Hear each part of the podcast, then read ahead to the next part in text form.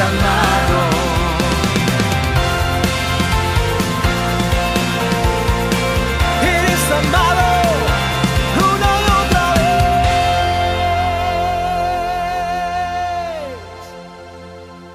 Recuerdes una sola frase en la que sentiste que tu vida cambiaría para siempre, por lo menos del modo en que la conocías. Tu puesto ha sido eliminado, ya no vamos a necesitarte. Ya no te amo, necesitamos tomarnos un tiempo. El tumor es maligno. Mamá, papá, estoy embarazada. No sé si estoy seguro de querer casarme. Papá, estoy detenido en la comisaría. Hijo, tu madre y yo vamos a divorciarnos. Mamá tuvo un ACV, ¿cuánto crees que tardás en llegar al hospital? Alguna de las frases. Yo creo que en una sola oración de esas se nos arranca de la normalidad y a veces nos encontramos en un universo nuevo, como si nos hubiesen tirado de un tren en marcha, y caemos de golpe en el mundo de los desempleados, nos arrojan a la tierra de los que quedan divorciados o viudos de repente, nos arrojan al valle de los que lloran. Al nuevo vocabulario de la quimioterapia, de la diálisis o a veces de la rutina semanal de visitas a un asilo de ancianos. Y ahí comienza la segunda etapa, que es la espera por salir de allí, ¿no? La espera de una persona soltera que está comenzando a desesperarse, la espera de una pareja sin hijos, que ansiosa- ansiosamente quieren iniciar una familia, la espera de una persona profundamente deprimida, anhelando un mañana en la que se levante con deseos de vivir, la espera de un niño que se siente torpe, lento, que sufre bullying a diario y que anhela el día en que será aceptado por el resto, la espera de un anciano en el asilo que solo aguarda la muerte, que por cierto también se tarda en llegar. Yo creo que todos y cada uno de nosotros, en ciertas coyunturas de nuestras vidas, tendremos que aprender a esperar. Y escuchamos de Dios un todavía no, pero en esos momentos se siente como un nunca. Dios se encuentra con Abraham cuando tiene 75 años y le dice al patriarca que va a ser padre, ancestro de una gran nación. Pero tiene que esperar 24 años después. Dios le dice a los israelitas que dejarán de ser esclavos en Egipto, se van a convertir eh, en una gran nación, pero el pueblo tiene que esperar 400 años para eso. Le dice Dios a Moisés que va a guiar al pueblo hasta la tierra prometida, pero después él y todo el pueblo tienen que esperar 40 años. O sea, en la Biblia esperar está tan íntimamente ligado con la fe que en algunas ocasiones las dos palabras se usan indistintamente. Y la gran promesa del Antiguo Testamento era la venida del Mesías. Pero Israel tuvo que esperar generación tras generación, esperando ese Mesías que no llegaba. Pero ni aún la llegada de Jesús significó que la espera terminaba. Porque Jesús vivió, enseñó, fue crucificado, resucitó y estaba por ascender cuando sus muchachos le preguntaron, Señor, ¿es ahora cuando vas a resta- restablecer el reino Israel? O sea, dicho de otra forma, ¿ya podemos dejar de esperar? y Jesús dio una orden más. No se alejen de Jerusalén, sino que esperen la promesa del Padre. Y vino el Espíritu Santo, pero eso tampoco significó que el tiempo de espera había terminado. Porque el apóstol Pablo escribiría más tarde, también nosotros mismos, dijo Pablo, que tenemos las primicias del Espíritu, gemimos interiormente mientras aguardamos nuestra adopción como hijos, es decir, la redención de nuestro cuerpo. Y luego agrega, porque en esta esperanza fuimos salvados. Pero la esperanza que se ve ya no es esperanza. ¿Quién espera lo que ya tiene? Pregunta el apóstol. Pero si esperamos lo que todavía no tenemos, en la espera mostramos nuestra, mostramos nuestra constancia. O sea que el Pablo seguía diciendo, afirmaba que Todo se trata de seguir esperando. Solo en el Antiguo Testamento se le ordena 43 veces al pueblo que esperen. 43 veces esperen en el Señor.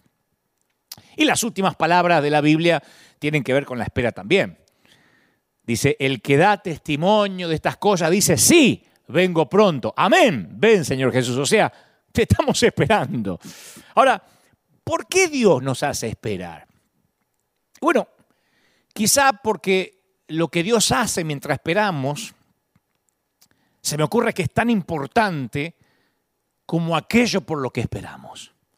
¿No? La gente a veces usa la frase, usamos la frase, estoy esperando en el Señor, y a veces no es, una, no es más que una excusa para no enfrentar la realidad, para no admitir nuestra responsabilidad o para no actuar.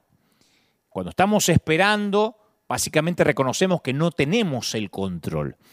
Y, no sé si te diste cuenta que en nuestra sociedad hay como una correlación directa entre el estatus social y la espera. O sea que mientras más alto sea tu estatus social o profesional, menos se supone que es el tiempo que vas a esperar. Dicen que los famosos no hacen filas en los restaurantes, por ejemplo. La gente de estatus social bajo siempre espera a los de estatus social más alto. Intentá, por ejemplo, llegar a la oficina de tu doctor y decirle a la recepcionista, mire, yo soy una persona muy importante, mi tiempo es valioso, así que dígale al médico que me atienda ya. Te va a reír en la cara, decir, no, el doctor lo, va a atender o la va a atender cuando tenga tiempo. Yo a veces llego acá al, set de grabación o cuando hacemos los programas de televisión y están a veces solucionando algo técnico una cámara que no anda, que nunca voy a entender porque si cuando nos fuimos todo andaba, cuando regresamos algo no funciona. Y yo suelo preguntar, Tom Cruise también tiene que esperar cuando está grabando Misión Imposible.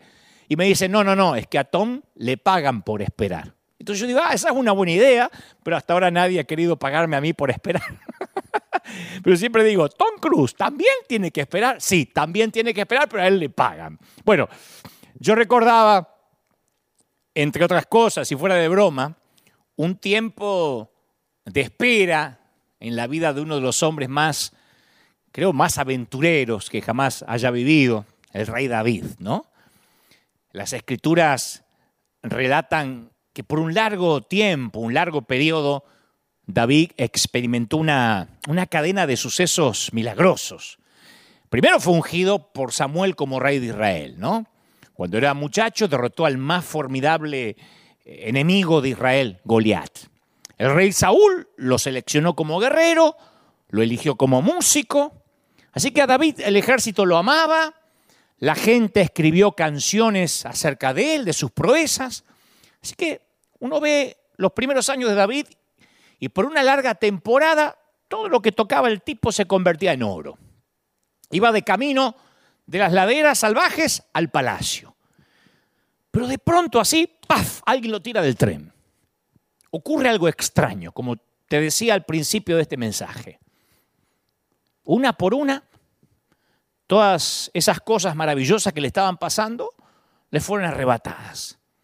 David perdió su empleo porque Saúl le empezó a tener celos, le comenzó a arrojar lanzas y David perdió el empleo, el trabajo.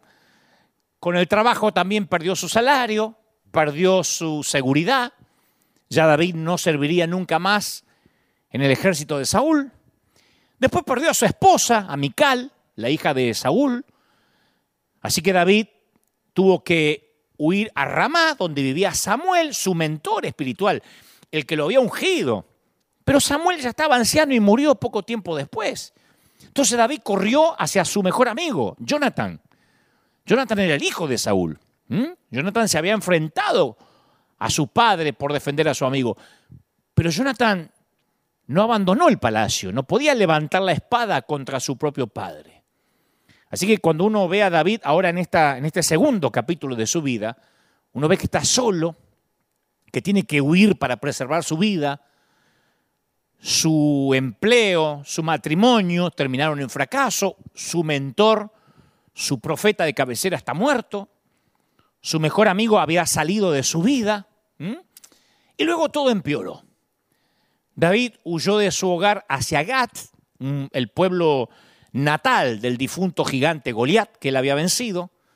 No tenían ningún lugar donde ir, excepto meterse entre los filisteos, sus enemigos mortales. Cuando lo apresaron, porque lo descubrieron, fingió estar loco, se dejó babear la barba, de modo que el rey no lo reconoció, el rey de los filisteos, y el tipo logró escapar, huyó una vez más. Y la Biblia dice que finalmente se fue de Gat y huyó y se metió en la cueva de Adulán. Y ese, señores, fue el definitivo salto al vacío. Lo que yo llamo el estar sin red. ¿No? Y yo sé que percibo desde que empecé, Dios me daba este mensaje, que hay mucha gente. Yo sé que es así como te sientes ahora, sin red. Yo siento que hay mucha gente del otro lado mirándome que dice, sabes, sabes Dante, yo no tengo dónde caerme. No sientes que haya cuerdas de amor, como dice la canción, debajo tuyo. Sientes que abajo es la nada misma.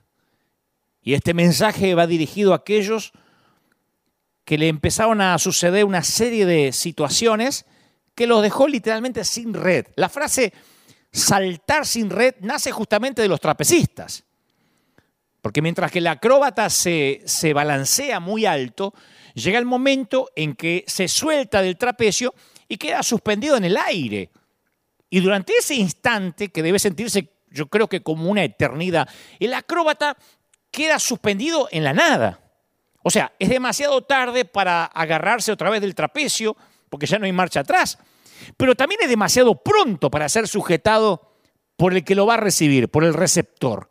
Entonces el acróbata está ahí. Son segundos, no milésimas de segundo, pero el acróbata no puede acelerar la recepción.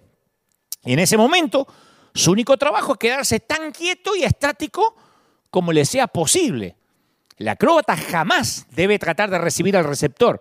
Tiene que esperar en absoluta confianza de que lo van a agarrar. Y el receptor lo agarra en el aire, pero debe esperar. Entonces el trabajo del que se lanza no es eh, agitarse ansiosamente, si lo, hace, si lo hace, de hecho, podría propiciar su propia muerte. Su trabajo es quedarse quieto, esperar en el aire esas milésimas de segundo a que el receptor lo agarre. Y yo sé que puede que estés ahora en ese momento eh, vulnerable, sin red, sentir que si no te agarran, tienes que soltar aquello que Dios te ha pedido que sueltes, pero no sientes todavía que la mano de Dios te está agarrando. Pero no tienes alternativas, tienes que esperar. ¿Qué vas a hacer? Eso le pasó a David. David vivió en campos, en forestas, en cuevas, desiertos. Y mira que David se había convertido en héroe, en un héroe nacional. Pero ahora tenía que vivir huyendo, sin red, sin contención, sin ninguna contención emocional ni espiritual, porque, insisto, su mentor había fallecido. Era un rey ungido, pero tenía que vivir como una una bestia del campo, sin hogar, un alma sin techo. A esa gente yo dirijo mi mensaje hoy. Aun cuando alguna vez David tuvo riqueza, poder, fama, amigos, seguridad, lo que creyó un futuro garantizado, ahora huía por su vida viviendo en una cueva. Y la cueva de Adulán era un lugar angosto, un lugar donde David se encontró con Dios de una forma totalmente novedosa. Porque, escucha, los tiempos difíciles hacen eso. Convengamos que la cueva de Adulán no era donde David quería estar, pero es donde David necesitaba estar, por lo menos por una temporada. Y la única razón por la que alguien iría alguna vez allí es porque no había ningún otro lugar a donde ir. Este es el último lugar en la tierra en el que David querría estar. Pero a veces es ahí cuando Dios te tiene exactamente donde te quiere tener. Es ahí donde Dios te tiene exactamente donde te quiere tener. Alguien necesita oír esto. ¿Sabéis qué es la cueva? Metafórica o simbólicamente hablando. Es donde tus muletas te son arrebatadas. Capaz que estás en la cueva debido a decisiones necias, Tal vez es el resultado de circunstancias que no pudiste controlar, que se escaparon de tus manos, como dije al principio del mensaje. Un llamado que te hizo añicos la vida como la conocías. O lo más probable es que sea una combinación de ambas cosas. ¿Mm? Tal vez se debe a que perdiste tu empleo o estás bajo presiones financieras, que una cosa deviene de la otra. Tal vez debido a que has perdido a tu mejor amigo o, o tenías una relación con la cual podías contar y ahora se perdió? ¿O se debe tal vez a una condición física o tal vez perdiste la salud? ¿O simplemente estás solo? ¿Mm? Cualquiera que sea la razón, estás en la cueva. Y nadie planifica terminar en la cueva, pero tarde o temprano todos tenemos que cumplir una temporada ahí. Y lo más difícil de estar ahí, ¿sabes qué es? Porque yo estuve muchas veces ahí, me han tocado temporadas en la cueva, yo estoy cátedra de cueva. lo más difícil es que comienzas a preguntarte si es que Dios te perdió el rastro. Uno dice, ¿se olvidaría Dios de sus promesas? ¿Recuerda Dios dónde estoy? ¿Eh? ¿Saldré algún día de acá? Yo me acuerdo que le decía al Señor, Señor, me jubilaste. Ya no me necesitas, me, pasaste a retiro. Y hay otra gran cosa que debemos saber. La cueva es el lugar en el que Dios hace su mejor obra al modelar y formar vidas humanas. Es ahí donde Él nos moldea, en la cueva. Algunas veces cuando todas las muletas de tu vida te son arrebatadas y te das cuenta de que solo tienes a Dios, descubres que Él es suficiente. Otras veces cuando tus peores temores de incapacidad son confirmados, o sea que en la cueva te, te das cuenta lo débil que sos, lo incapaz. Ahí es cuando experimentar la liberación de percatarte que está bien que te consideres incapaz. Está bueno descubrir en la cueva de que estás en una liga que no te corresponde, porque ahí es cuando Dios dice, mi poder se perfecciona a través de tu debilidad. ¿Me explico? Yo creo que el punto inicial para tratar el fracaso es encarar con sinceridad lo que nos está pasando y darle nombre a ese desánimo. Quiero que me prestes mucha atención porque estamos entrando en lo medular de lo que Dios me dijo que te diga. David, cuando se sintió destruido por el fracaso, que lo perseguía el suegro, eh, que era un proscripto, un fugitivo, el tipo le pone música a su desánimo. ¿Vos sabés que compuso un par de salmos para que todos aquello que nos tocó ser huéspedes en la cueva, alguna vez lo podamos cantar. Pienso que, más allá de que era un gran guerrero, eh, un general, un rey, el legado más perdurable de David puede que haya sido que era cantante, era compositor. Y, y la gama artística de David fue impresionante. Por eso yo pienso que si hubiese una colección de discos de David, mi favorito es David cantando blues. ¿Viste que el blues es una canción que nace eh, en África especialmente, de los, eh, de los esclavos, que tiene, tiene esa connotación un poco triste, pero que era una vía de escape para adorar, una vía de escape para sentir que estaban vivos. Así que yo llamaría a ese álbum, este que David canta en la cueva, el blues de la cueva. De hecho, tengo un mensaje así, el blues de la cueva. Y fundamentalmente hay tres partituras o tres pistas grabadas en la cueva. Salmos 34, eh, Salmos 57 y Salmos 142. 34, 57 y 142. Si alguien está tomando nota. 34, 57 y 142. El Salmo 142, por ejemplo, tiene un subtítulo que dice Másquil de David cuando estaba en la cueva. ¿Ah? Y creo que tiene un tono único. Probablemente porque David los escribió durante una de las temporadas más difíciles de su vida. ¿no? Y esto es lo que lo hace a estos salmos tan reales, tan crudos. Las partituras de la cueva son similares a las epístolas de la prisión que Pablo escribió. Aparte, el contexto hace las letras mucho más potentes, son escritas con sangre, ¿no? En lugar de tinta. Y así es como David logra atravesar esa temporada de su vida dándole a Dios un sacrificio de adoración, de alabanza. Y en un momento dice David, a voz en cuello, ahí en Adulán, ¿eh? A voz en cuello, al Señor le pido ayuda. A voz en cuello es literalmente quedarse difónico de gritar.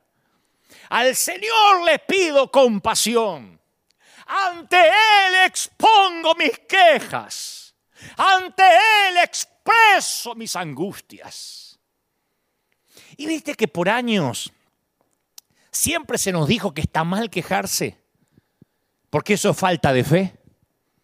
Se habla de la quejabanza, que no hay que quejarse. Ahora yo voy a ver a David, está en la espera de su vida, está en la cueva de Adulán y compone tres canciones mínimos de queja en la cueva. Los eruditos del Antiguo Testamento dicen que hay diferentes tipos de salmos. Dice que algunos son denominados salmos de, de acción de gracias, otros son salmos de entronización, pero la categoría más popular es denominada salmos de lamento. El salmo más frecuente trata de alguien quejándose ante Dios. Nosotros no cantamos en nuestra iglesia contemporánea muchas canciones de lamento. Los salmos están repletos, no solo el libro de lamentaciones, los salmos están repletos de lamentos. Y aparentemente Dios no se desanima por eso en absoluto. Dios le permite a la gente hacerlo, es más, lo estimula. Y sin embargo, hay mucha gente que no tiene el valor para, para hacer esto. Dice, no, si me quejo, a Dios le va a desagradar. Y por el contrario, hay gente que busca sepultar su desánimo en lo profundo de su interior para que no se note y se visten por fuera de un exterior estoico, dibujan unas cuantas sonrisas para tapar la herida con un apósito, ¿viste? Con una curita. Y eso nunca sana si la herida es grave o está infectada.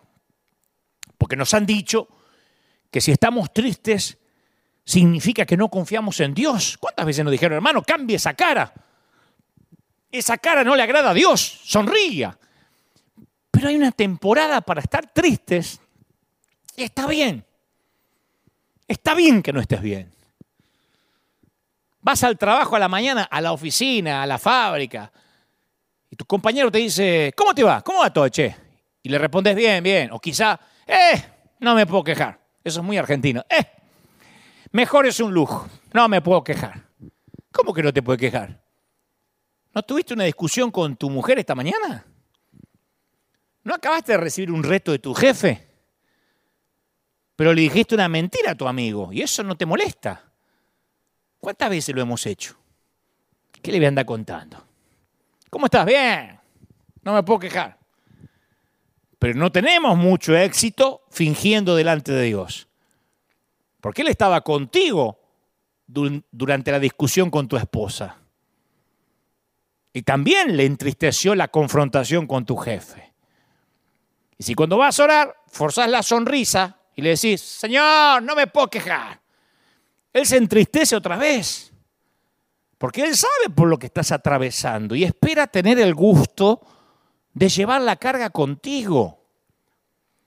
Se sentiría mucho más feliz con un desesperado, ¿hasta cuándo, Señor? que con una sonrisa forzada. Porque de otro modo Dios siente que lo pones a la altura de tu compañero de oficina. O sea, Señor, no te incumbe mi vida y no necesitas saber detalle. Me va bien, no me puedo quejar. ¿Entendés? A veces muy hipócrita hasta para orar. Yo una vez leí que sepultaron el cuerpo de Shakespeare a seis metros bajo tierra en vez de los habituales dos. Se suele sepultar los cuerpos a dos metros, pero este está sepultado a seis metros en Inglaterra con el objeto de asegurarse que nadie exhume el cadáver. Y yo me he dado cuenta que algunas veces hago lo mismo con mi propia noción del fracaso. Yo no hablo de esto con nadie, eh, ni siquiera gasto tiempo o, esfuerzo en mirar lo profundo de mi ser para, para preguntarme por qué me duele, qué lección estoy aprendiendo de esto. No, no, no, no. Por lo general quiero sepul- sepultar lo que me pasa seis metros bajo tierra para que nadie lo vaya a exhumar. Quiero sepultar tan hondo mi fracaso, mi dolor, de modo que nadie pueda notar que ese dolor está. Y si es posible que no lo note Dios tampoco. Ni siquiera yo. Así que necesitamos aprender a orar el blues de la cueva, cantar el blues de la cueva. David estaba desesperado.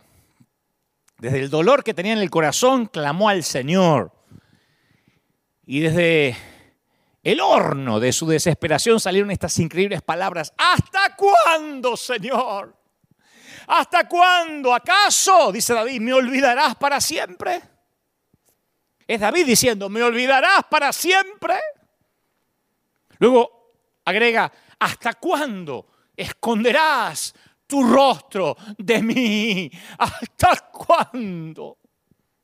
¿Hasta cuándo pondré consejos en mi alma con tristezas en mi corazón cada día?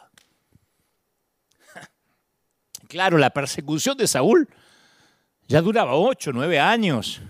No había esperanza que terminara. David fue un hombre que se pasó 500 días atravesando una foresta. David escribió estos salmos cuando estaba físicamente agotado y emocionalmente deprimido. No podía seguir, a ver si te identificas, no podía seguir ni un día más.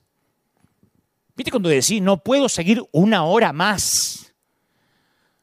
¿Qué digo una hora? No puedo seguir un minuto más. Cuando estás en tu situación límite, cuando decís basta, mucha gente lo vivió con las cuarentenas, con la pandemia, basta, no puedo soportar un día más. Y a mí me tranquiliza saber que alguien que consideramos un héroe espiritual como David, alguien a, quien Dios ha honrado, tuvo la valentía de decir el tipo de cosas que muchas veces nos sentimos avergonzados de decir nosotros, ¿no? Viste que una canción suele tener un estribillo, lo que se dice el coro. Y el suspiro de estos salmos, o de este salmo en particular, tiene uno, una frase que se repite. El estribillo se repite, ¿hasta cuándo? Sí, David está entonando un blues triste. ¿Hasta cuándo? ¿Hasta cuándo, Dios? Es como el, ¿ya llegamos? De nuestros chiquitos, ¿viste? Cuando van en el asiento trasero, cuando vas por la ruta. ¿Ya llegamos? Recién saliste de casa, ¿ya llegamos? Yo pienso que todos tenemos, todos, ¿eh? Cuando digo todos, es todos. Todos tenemos un punto en la geografía del alma que marca los límites de nuestra fe. Hasta ahí llegó la fe. Y nosotros sabemos dónde está ese punto, o por lo menos nos enteramos en esa temporada en la cueva, durante esa temporada. Pero ¿sabe qué es lo más difícil de esta temporada? Es seguir moviéndose aun cuando no vemos carteles indicadores en la ruta. ¿Viste eso?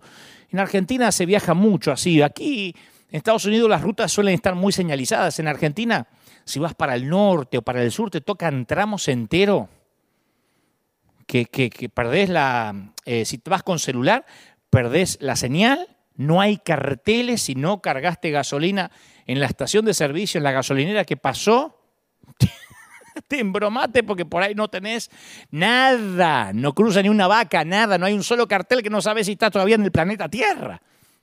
Y cuando uno no sabe si está avanzando, si no está avanzando, y solo ve ruta y ruta y ruta y ruta, y todo el paisaje es igual, uno siente a veces que está estancado, que no está llegando a ninguna parte. ¿Sabes por qué la razón? ¿Cuál es la razón por la cual mucha gente se paraliza con el desánimo? Es porque no dedican el tiempo para entender por qué fracasaron. Y entonces cuando empieza el desánimo y no hay carteles de señalización, se quedan a un costado de la ruta. Dicen, no, no estoy llegando a ninguna parte. Y ahí al costado de la ruta de la vida, esperan que alguna fuerza o, persona exterior los rescate cuando Dios está llamándolos a continuar, a seguir. En cualquier área en la que te preocupe, lo único más destructivo que puedes hacer, ¿sabes qué es? Nada, quedarte quieto. Dios necesita enseñarnos a hacer algo, aunque sea chiquitito, aunque sea pequeño. Voy a decir, pero si estoy en la cueva, no me puedo mover, estoy en la cama, algo. Dios busca gente fiel que pueda promover y bendecir. Lo hemos escuchado desde la escuela dominical. Nos pone a prueba con pequeñas tareas a ver cómo reaccionamos y nos vamos y después nos va dando responsabilidades mayores. Mira que Moisés tuvo una de las posiciones de liderazgo más importantes de la historia. Se le asignó el desafío de liderar a toda una nación a que cruzara el desierto y llegara a la tierra prometida. Y lo interesante es ver que antes de que Dios asignara a Moisés una posición tan importante, le había dado una tarea similar, pero en una escala menor. En vez de guiar a un pueblo por el desierto, guió un rebaño de ovejas apestosas por ese mismo desierto durante 40 años. O sea que cuando Moisés asume el cargo para liderar Israel, ya tenía 40 años de entrenamiento en su adulán. Claro, ¿cómo Dios iba a confiarle su pueblo si Moisés no hubiera probado primero su fidelidad con las ovejas? Entonces, la temporada que te toca estar quieto, esperar, Dios está probando la fidelidad, nuestra fidelidad. La de Él no necesita probarla. En la parábola de los talentos, Jesús le dice al siervo que había duplicado su inversión, bien buen siervo fiel, ¿se acuerdan Mateo 25, 21? Bien siervo fiel. Sobre poco has sido fiel, sobre mucho te pondré. Entra en el gozo de tu Señor. En otra parábola Jesús dice en Lucas 16, el que es fiel en lo muy poco, también en lo más es fiel. En lo que en lo muy poco es injusto, va a ser injusto en lo grande. En Lucas 16, 11 dice, porque si en las riquezas injustas no fuiste fieles, ¿quién te va a confiar lo verdadero? Si con lo poquito, si no supiste administrar un poquito, ¿por qué Dios te va a dar mucho? Si en lo ajeno no fuiste fiel, si cuando tenías que servir a otros, si la iglesia no era tu responsabilidad y tenías que servir, no fuiste fiel, cuando podía faltaba, ¿Quién te va a dar lo que crees que es tuyo? Lucas 16, 11. Y el Salmo 75, 6 dice, porque ni de oriente, ni de occidente, ni del desierto viene la honra, el enaltecimiento. Mas Dios es el juez. A este humilla y a aquel enaltece. O sea, las escrituras son claras. La promoción no viene ni del este ni del oeste, no viene en el plano horizontal. La honra no te va a venir de parte del hombre. ¿eh? Y si la andás buscando, es esquiva. Los hombres no originan la promoción ni la honra. Y dice el Salmo, tampoco viene del desierto. Así que el diablo tampoco es tu fuente o tu origen de promoción. Durante tu temporada en la cueva, es cuando estás plantando semillas que determinarán cuál será tu cosecha mañana. Por ahí, en nuestro sitio oficial, yo tengo un mensaje que se llama Siembra mientras esperas. Tu actitud es una semilla.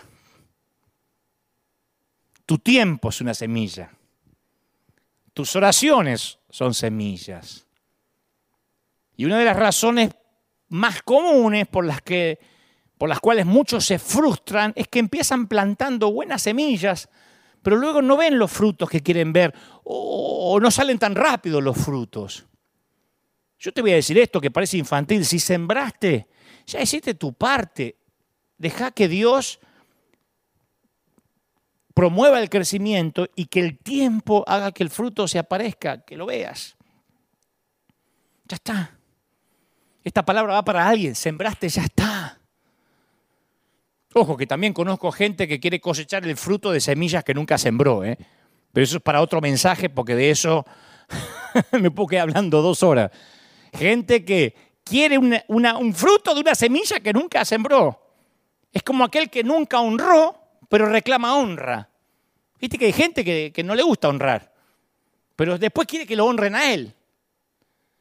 Una vez alguien muy molesto me dijo, che, Dante, la Biblia dice que pongamos a prueba a Dios con el diezmo y la ofrenda, y yo hice eso la semana pasada. Y, y me falló. Hace una semana que puse todo lo que tenía, lo probé a Dios y tengo los bolsillos vacíos. Claro, había sembrado el tipo una semilla Y pasó una semana sin cosechar y ya venía al mostrador de reclamo el tipo. la equivocación de este hombre era la falta de entendimiento en cuanto a cómo opera la siembra y la cosecha. Mira, lo que cosechamos hoy, capaz que lo plantamos hace nueve meses, incluso hace años, en otra época. La mayoría de las cosechas ni sabes a qué siembra le pertenecen. Así funciona. Hay cosas que digo, Señor, yo no me desco esto. Y Dios me dice, ¿no te acordás que allá hace 20 años, hace 15 años? Así también las semillas que plantamos hoy no necesariamente están listas para el día siguiente, ni siquiera para el domingo que viene. Cuando siembras de corazón, la cosecha te alcanza, te pisa los talones. Vas llegando así, eh, sin que lo esperes. Cuando siembras de corazón, la cosecha te alcanza. Yo soy un testimonio vivo de eso. Todo lo que, las puertas que Dios me abre, la honra que Dios me da, Dios sabe que nunca la busqué ni oré por eso. Nunca.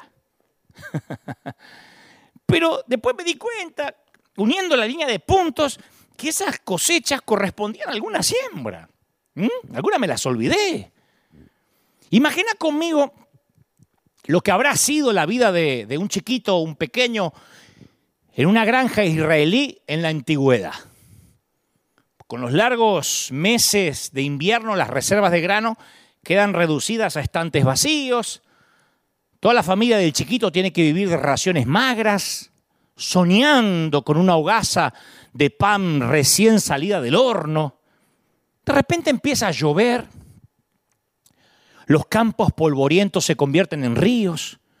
Entonces el papá le dice al hijo, hijo, llegó el momento de sembrar.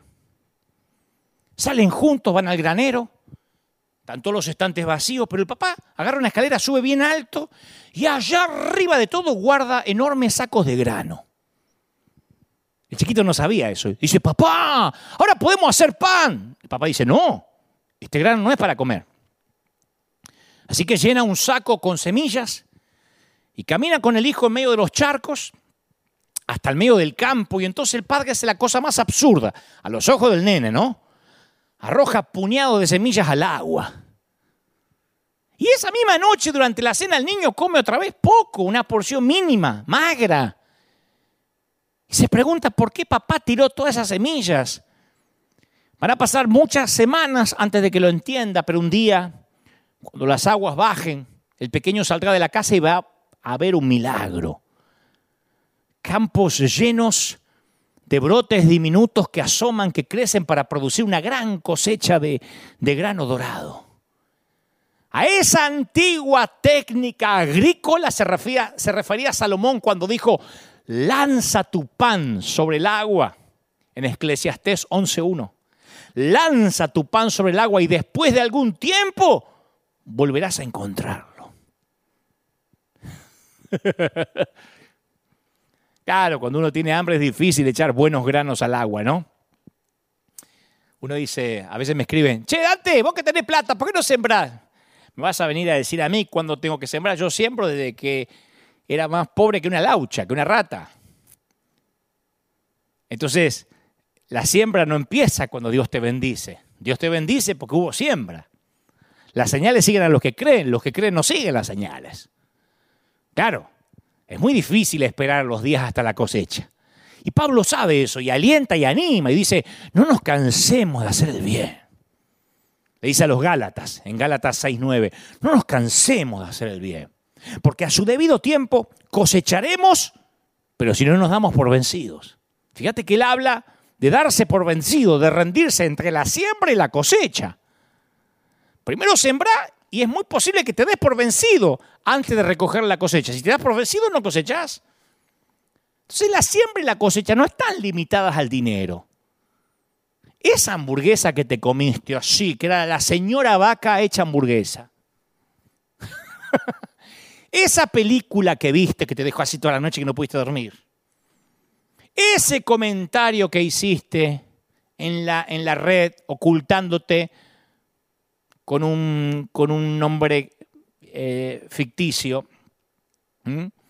Ese tiempo que pasaste con tu familia, o ese tiempo que te ausentaste de tu familia, ese libro que leíste o el que no leíste, todo lo que haces o no haces es una semilla que va a producir una cosecha, buena o mala en el futuro.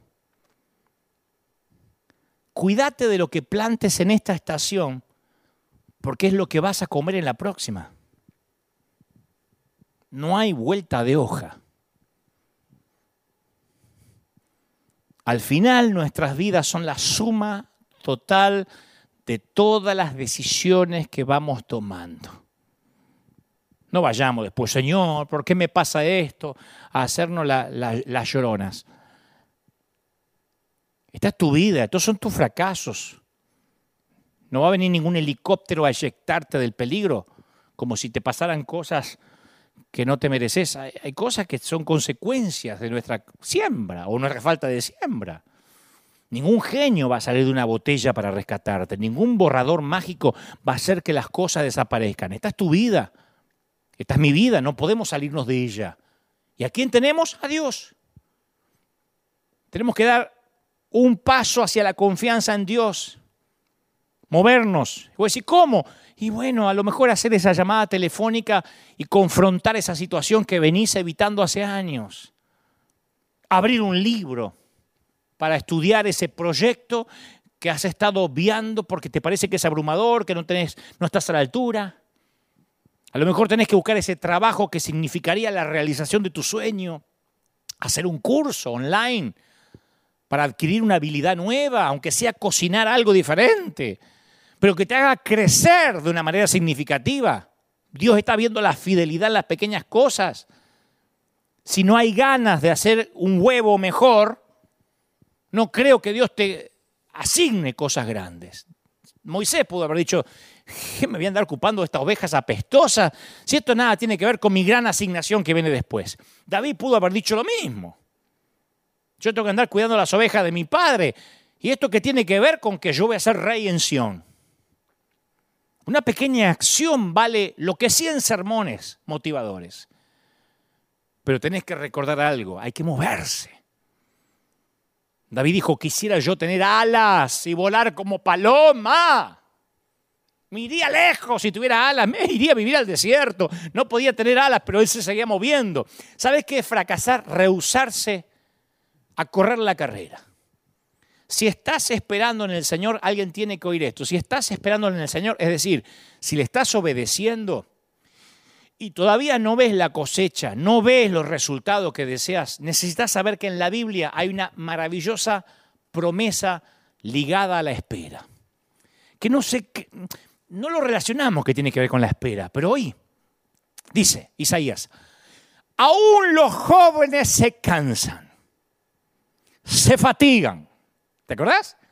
Y los muchachos, ¿qué pasa? Tropiezan y caen. Son jóvenes, pero tropiezan y caen. Pero los que confían, dice una versión, los que esperan, esto va para vos, los que esperan en el Señor, renovarán sus fuerzas, volarán como águilas, correrán y no se fatigarán, caminarán y no se cansarán. Y a mí me gusta mucho la manera en que el profeta Isaías mezcla aquí la, metáfora entre volar y correr. Porque en los tiempos en que estamos agotados para correr, andar y incluso para gatear, Dios nos da las alas de la fe para poder volar. Él vendría a ser el viento debajo de nuestras alas, ¿no? Nosotros hacemos nuestra parte y el Señor hace la suya, aunque a veces parece que está ausente o que está callado o que nos olvidó. Y otra vez es esa tensión, ¿viste? Entre hacer y ser. Correr y tener calma. Viste que parece extraño porque cualquier corredor te va a decir que un velocista de larga distancia tiene que mover su cuerpo con velocidad. Pero te va a decir que a la vez tenés que mantener la respiración pausada, firme. Te va a decir, corre, pero concéntrate en respirar, porque si vas a correr, no te podés emocionar porque la ansiedad va a hacer que te falte el aire. Entonces algunas veces lo que tenés que hacer es afianzar tu paz, enfrentar la vida que te tocó, saber que no vas a poder arreglar todo. Esa es la suegra que te tocó, ese es el hijo que salió no sé a quién sabe quién. Ese es el socio que elegiste bueno, vas a empujar algunas cosas y no se van a mover. Calmate, afianza tu ritmo, levanta la cabeza, te dice el velocista, endereza la espalda, pechito de paloma, ¿eh?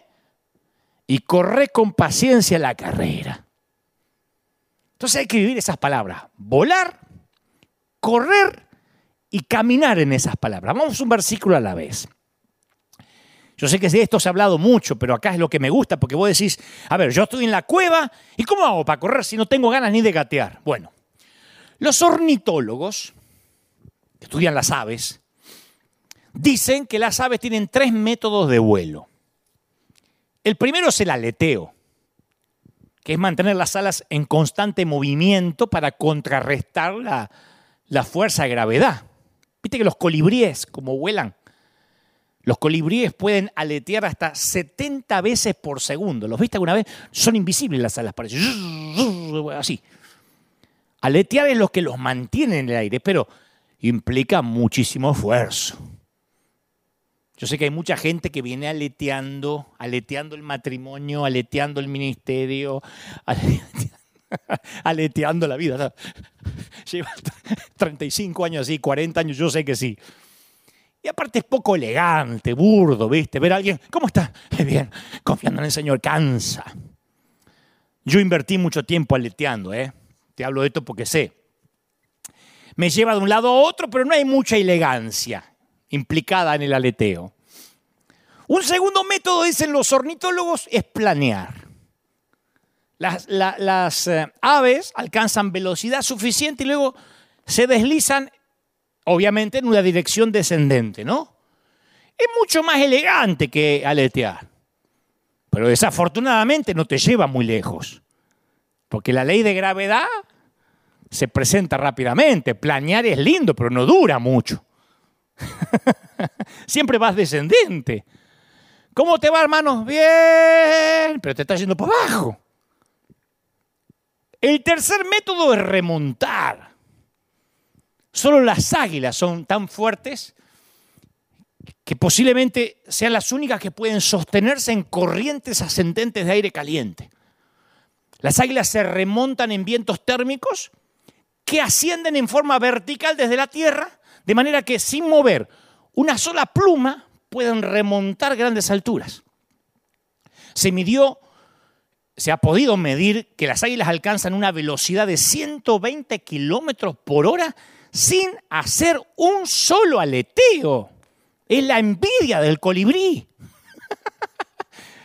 se, remontan en columnas invisibles, verticales, ¿eh? de aire ascendente. Isaías dice que para quienes esperan en el Señor habrá ocasiones en las que remonten vuelo, remonten, ni aleteen ni planeen, remonten. Hay que dejarse, en ocasiones, dejarse llevar por la ráfaga del Espíritu. A veces pasa. Jesús dijo, el viento sopla por donde quiere. Lo mismo pasa con todo lo que nace del Espíritu. Entonces tu vida, mi vida, a veces va a estar remontándose espiritualmente. Hay tiempo para remontarse. Yo hasta recuerdo esos momentos. De tanto en tanto tengo una de esas remontadas. Y tal vez te encuentres ahí en ese momento, ahora en ese momento, ¿eh? Que estás transportado a lo alto en el poder de Dios.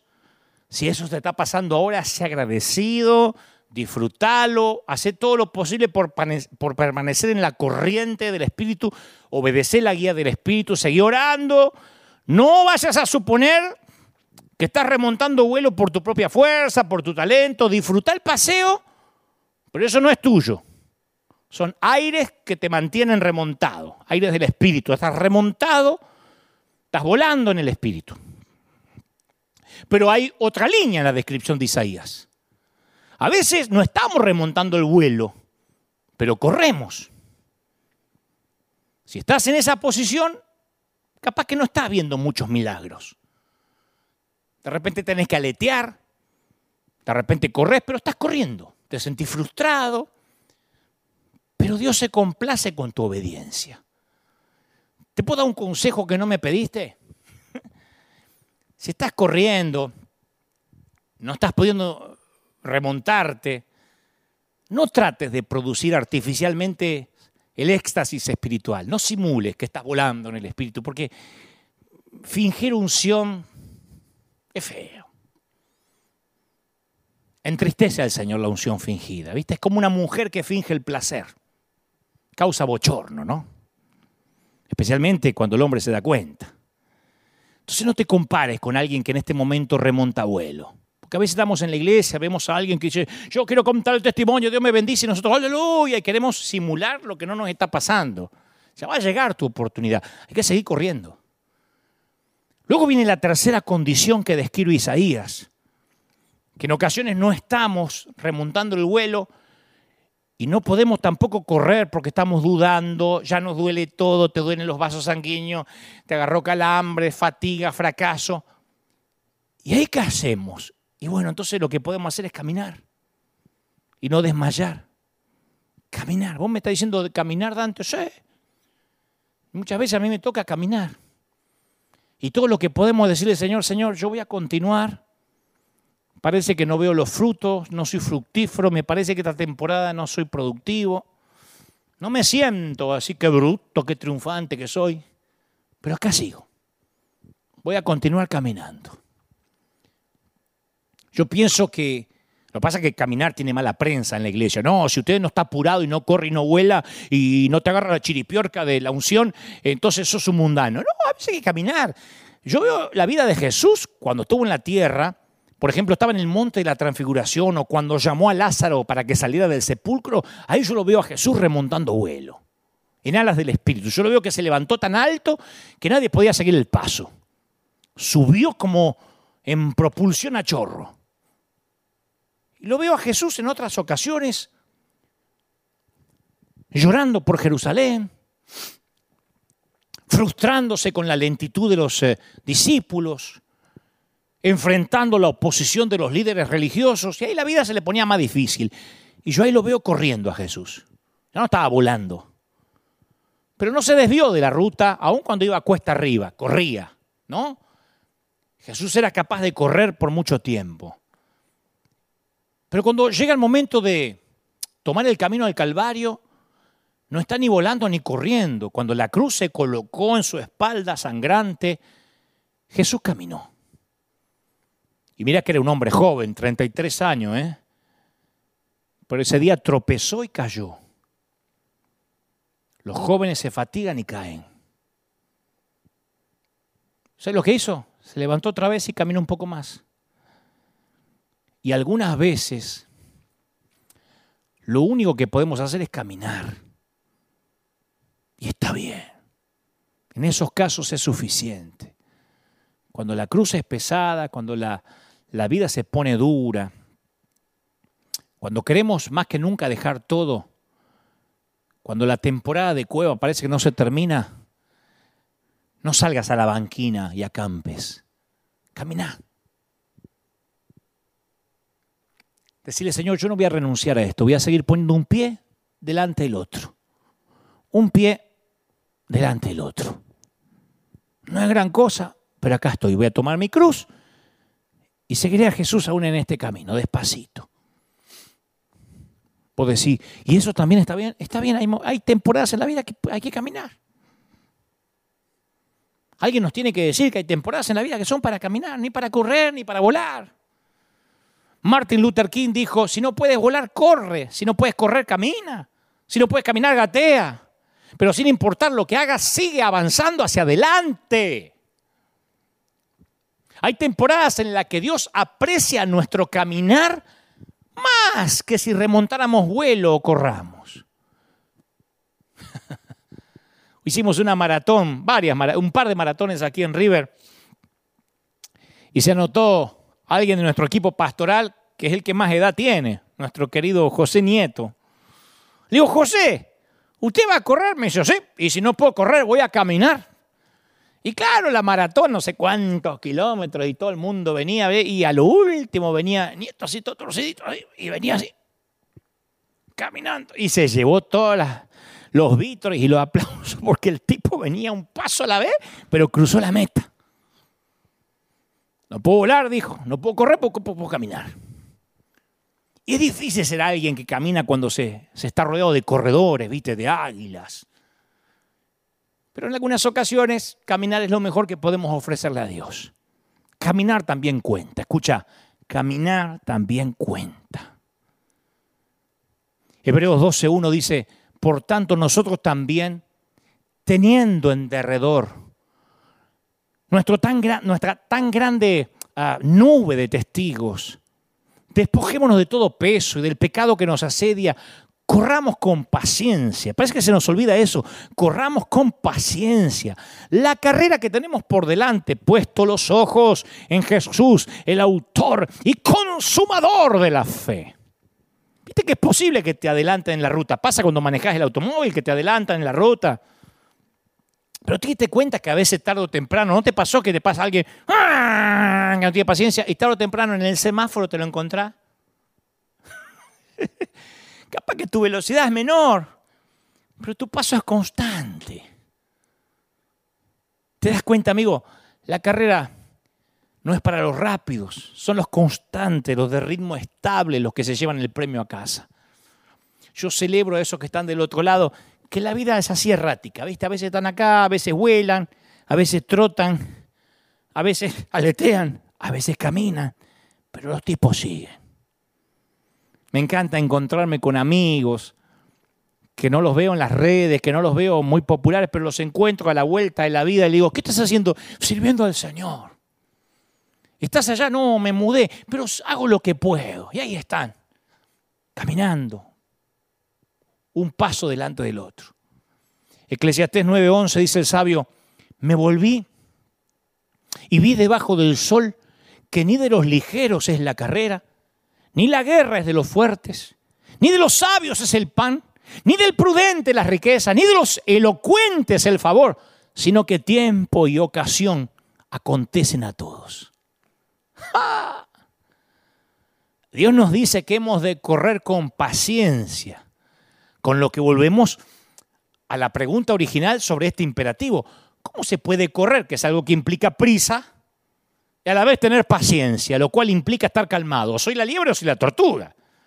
Bueno, yo creo que yo creo que la clave es continuar moviéndonos y confiar en que Dios nos va a dar las fuerzas y, y el aguante, más allá de lo que imaginamos. Y en su palabra este proceso emerge en una de las más bellas escenas de todas las escrituras. Ahí está en Isaías 40, 31. Los que esperan, los que esperan, los que esperan. Los que esperan en la cueva de Adulán. Los que esperan haciéndose diálisis. Los que esperan inyectándose insulina. Los que esperan la vacuna. Los que esperan con el COVID.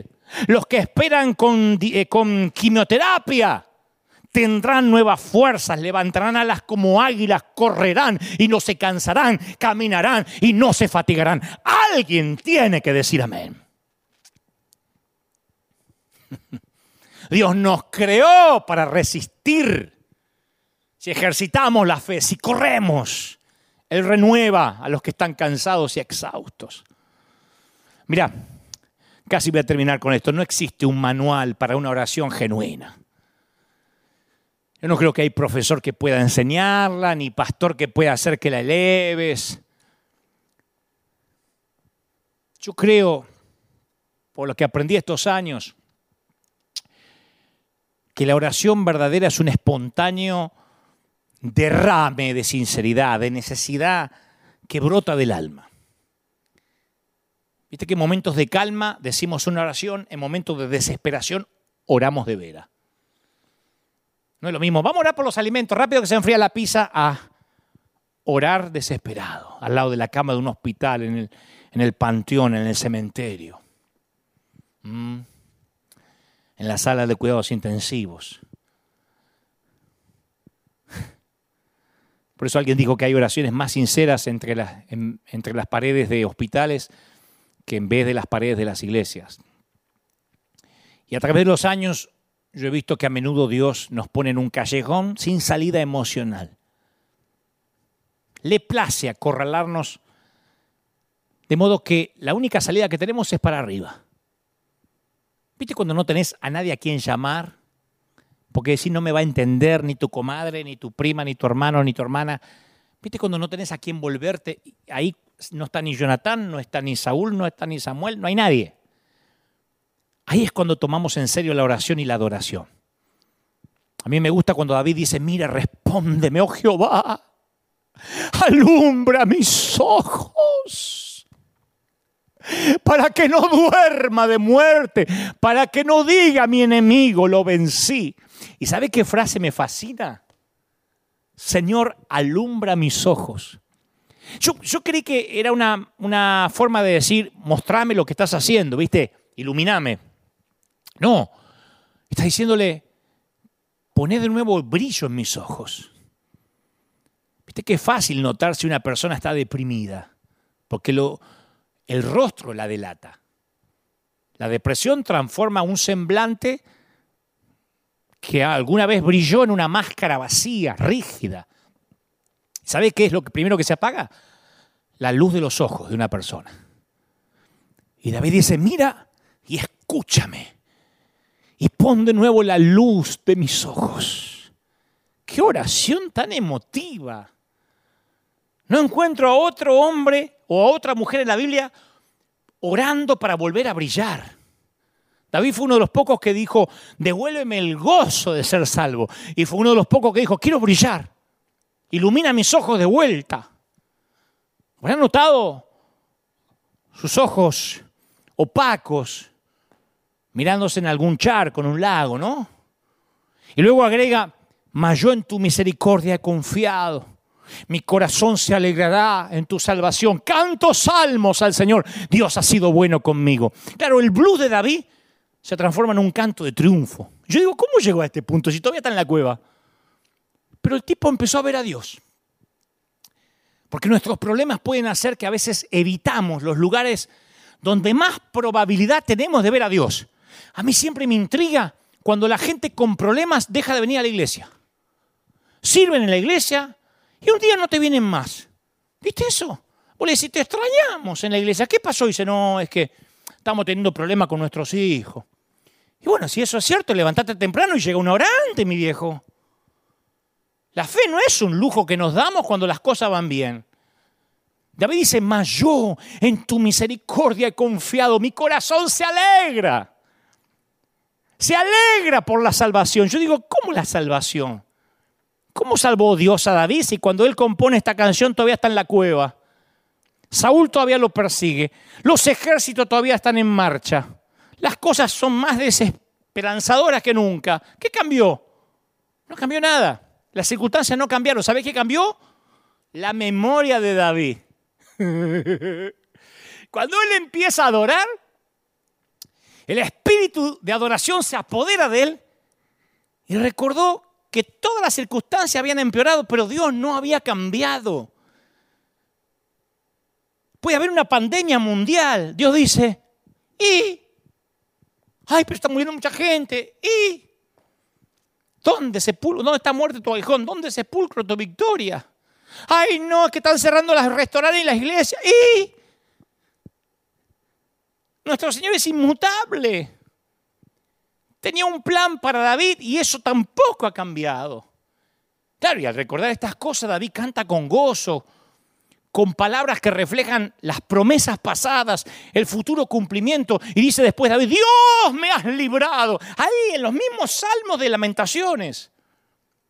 Qué peligro es quedar atrapados en la claustrofobia del presente durante una crisis. Que es el primer impulso, ¿viste? Vos ves un peligro tan imponente, uy, que dice que, que, la Organización Mundial de la Salud dice que ahora viene el COVID-20. Uy, entonces uno se bloquea y no puede mirar ni para adelante ni para atrás.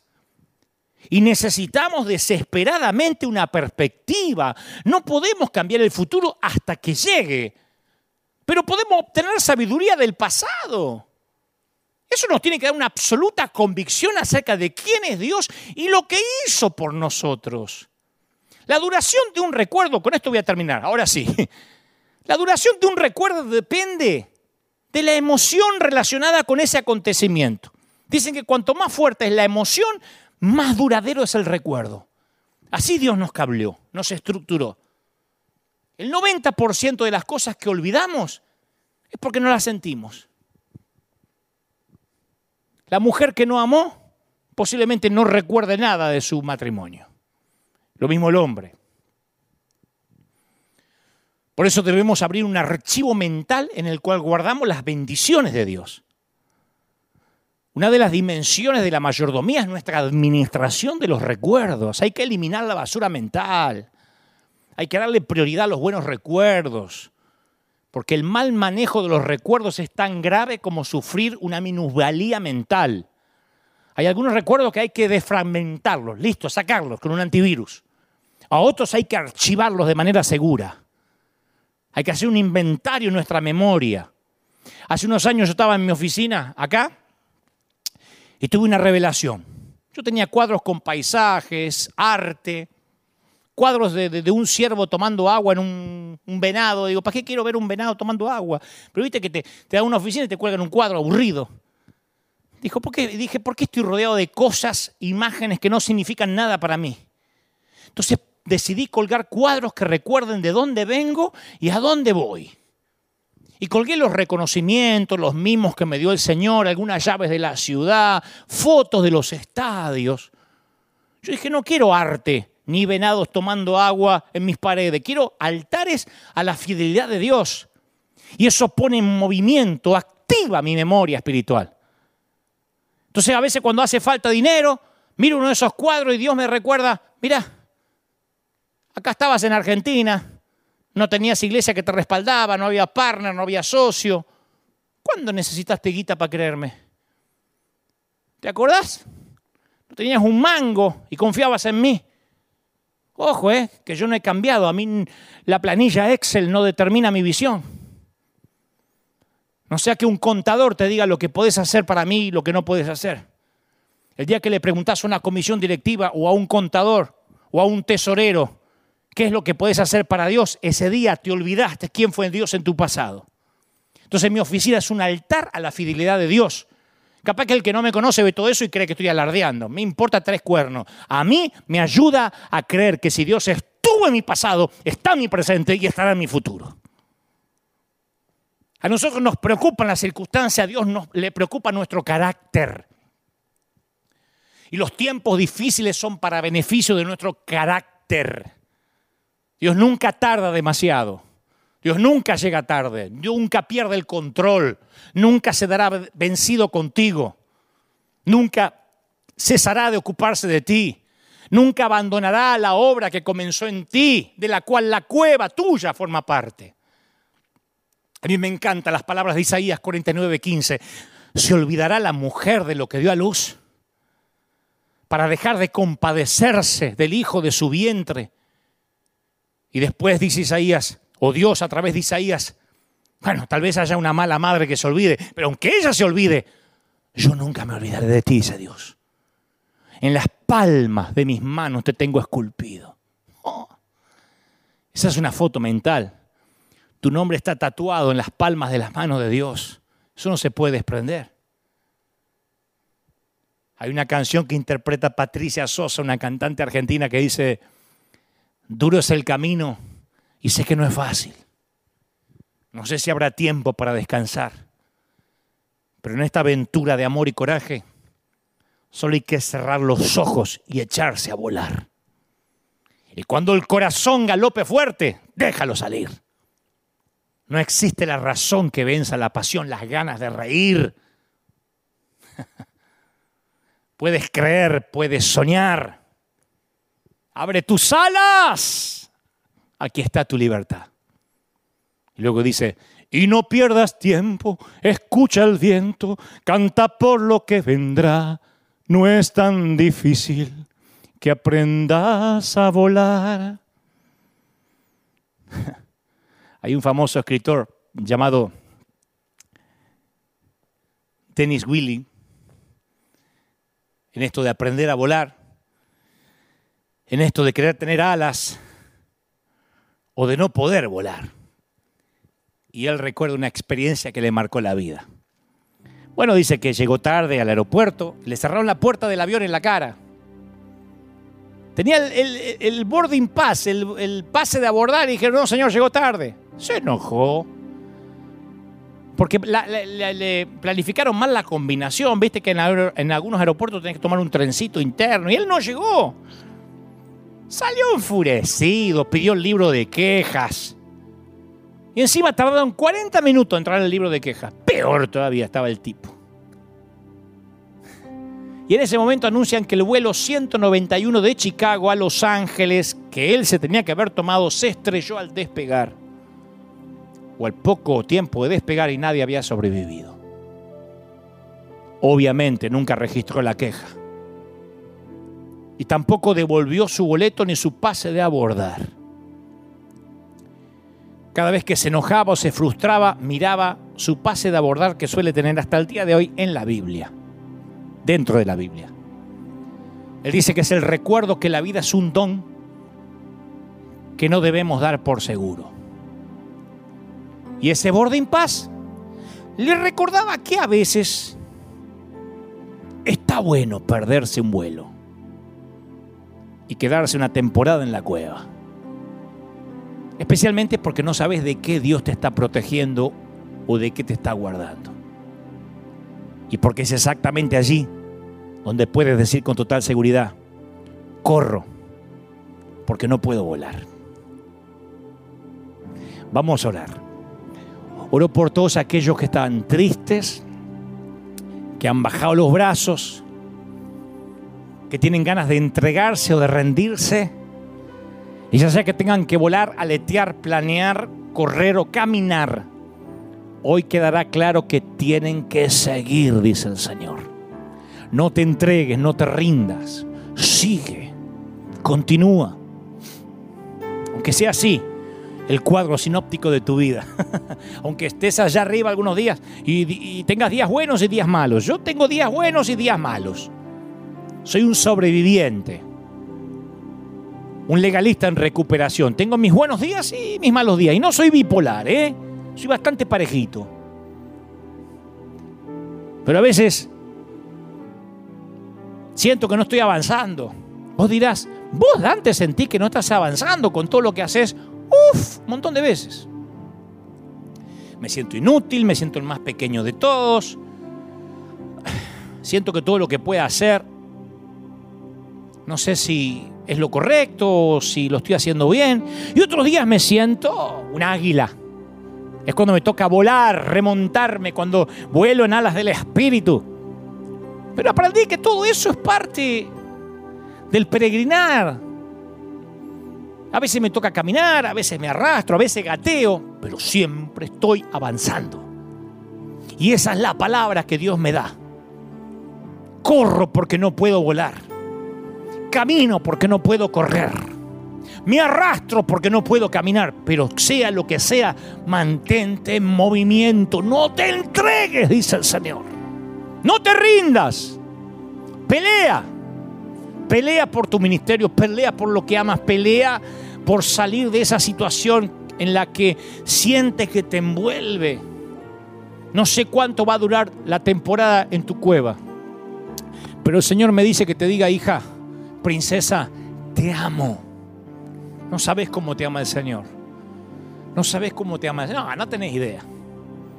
Yo sé que me está diciendo, sí, ya sé, te está secando las lágrimas. No, no tenés idea de lo que te ama el Señor. En sus manos, acá te tiene tatuado. Si tuviera una billetera, tiene tu fotografía ahí. Si tuviera una nevera, una heladera, tiene tu foto pegada. Te ama el Señor. Campeón, muchacho, te ama el Señor. Y quiere que tengas una larga vida. Que pelees tus batallas. Y aunque estés herido, sigas confiando que Él no se dio por vencido contigo. Él no te dejará hasta que no haya hecho contigo lo que iba a hacer, dice el Señor. Te bendice el Señor. Te bendice. Oro por los que están escuchándome, viéndome por primera vez. Amigos católicos, musulmanes, judíos, testigos de Jehová, mormones. No importa tu religión, si crees o no crees. Dios me dice que te digas que el Señor quiere darte la oportunidad de salvar tu corazón, de salvarte la vida, de perdonar tus pecados, de anotar tu nombre en el libro de la vida. Dile, Señor, yo acepto. Anota mi nombre en el libro de la vida. Dame una nueva vida, quiero ser una nueva criatura. Te bendice el Señor. Oro por ti, oro por los que miran del otro lado. Por los que en cualquier parte del mundo, en países remotos, nos están viendo. Este mensaje queda en las cápsulas del tiempo. Y yo estoy convencido de que gente lo va a ver meses, años después de este momento que está siendo predicado. Y la palabra seguirá viva y seguirá conmoviéndote. Lo creo, lo declaro. Es una palabra que está viva hasta que te toque partir. Te bendigo en el nombre del Padre, del Hijo y del Espíritu Santo. Amén y amén. Gracias por estar ahí. Gracias por escuchar este mensaje. Te sugiero que cuando tengas un tiempito lo pongas de, de vuelta, lo escuches hasta que te alientes. Hay mucha gente en la cueva que necesita una doble, triple, cuádruple dosis de esta medicina. He transmitido lo que creo Dios me dijo que te diga. Te lo dedico a ti y se lo dedicamos in memoriam a nuestro querido Luis Palau, a la familia de Luis. Alguien que nos enseñó caminando, corriendo o volando se puede servir al Señor. Alguien que empezó en los suburbios de Buenos Aires y Dios lo llevó a predicarle a presidentes. Porque confió, porque nunca se rindió. Y que sea un ejemplo. Como decía Pablo, sean imitadores de mí. Que seamos imitadores de hombres como este que nacen cada 100 años y Dios nos permite crecer a sus pies. A Él le dedicamos a su familia, a su memoria, le dedicamos el servicio del día de hoy. Él está con el Señor ya, pero a su memoria le dedicamos este mensaje de correr porque no podemos volar. Y claro, gracias a todos los que están del otro lado, nosotros nos vemos aquí, nuestra iglesia, los que se han sumado a través de, los, eh, de las transmisiones, nos vamos a volver, a volver aquí, a volver a ver, me saco la papa en la boca, nos vamos a volver a ver aquí. Dentro de siete días, cuando volvamos a transmitir este servicio, Dios mediante, si Él nos dice otra cosa, estaremos aquí firme como talón de oso, escuadrón de búsqueda en combate contra las filas invasoras, que tengas una gran tarde, que Dios te bendiga y nos vemos aquí en siete días. Chao, hasta la próxima.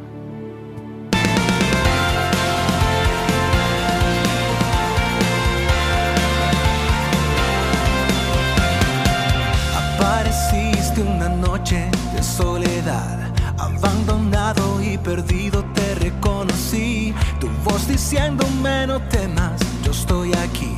El Padre me envió por ti y me curaste las heridas, me sanaste mi Jesús. Todas mis cargas las dejaste allí en la cruz. Algo tan grande no lo puedo comprender. Oigo tu dulce voz diciéndome una y otra vez. Oh, oh, oh, oh,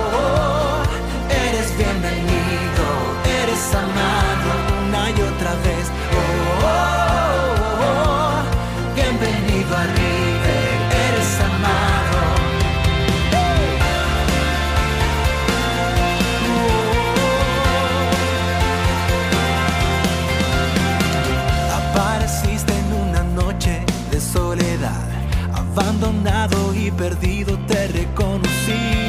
Tu voz diciéndome no temas, yo estoy aquí. El Padre me envió por ti. Y me curaste las heridas, me sanaste mi Jesús. Todas mis cargas las dejaste allí en la cruz. Algo tan grande no lo puedo comprender. Oigo tu dulce voz diciendo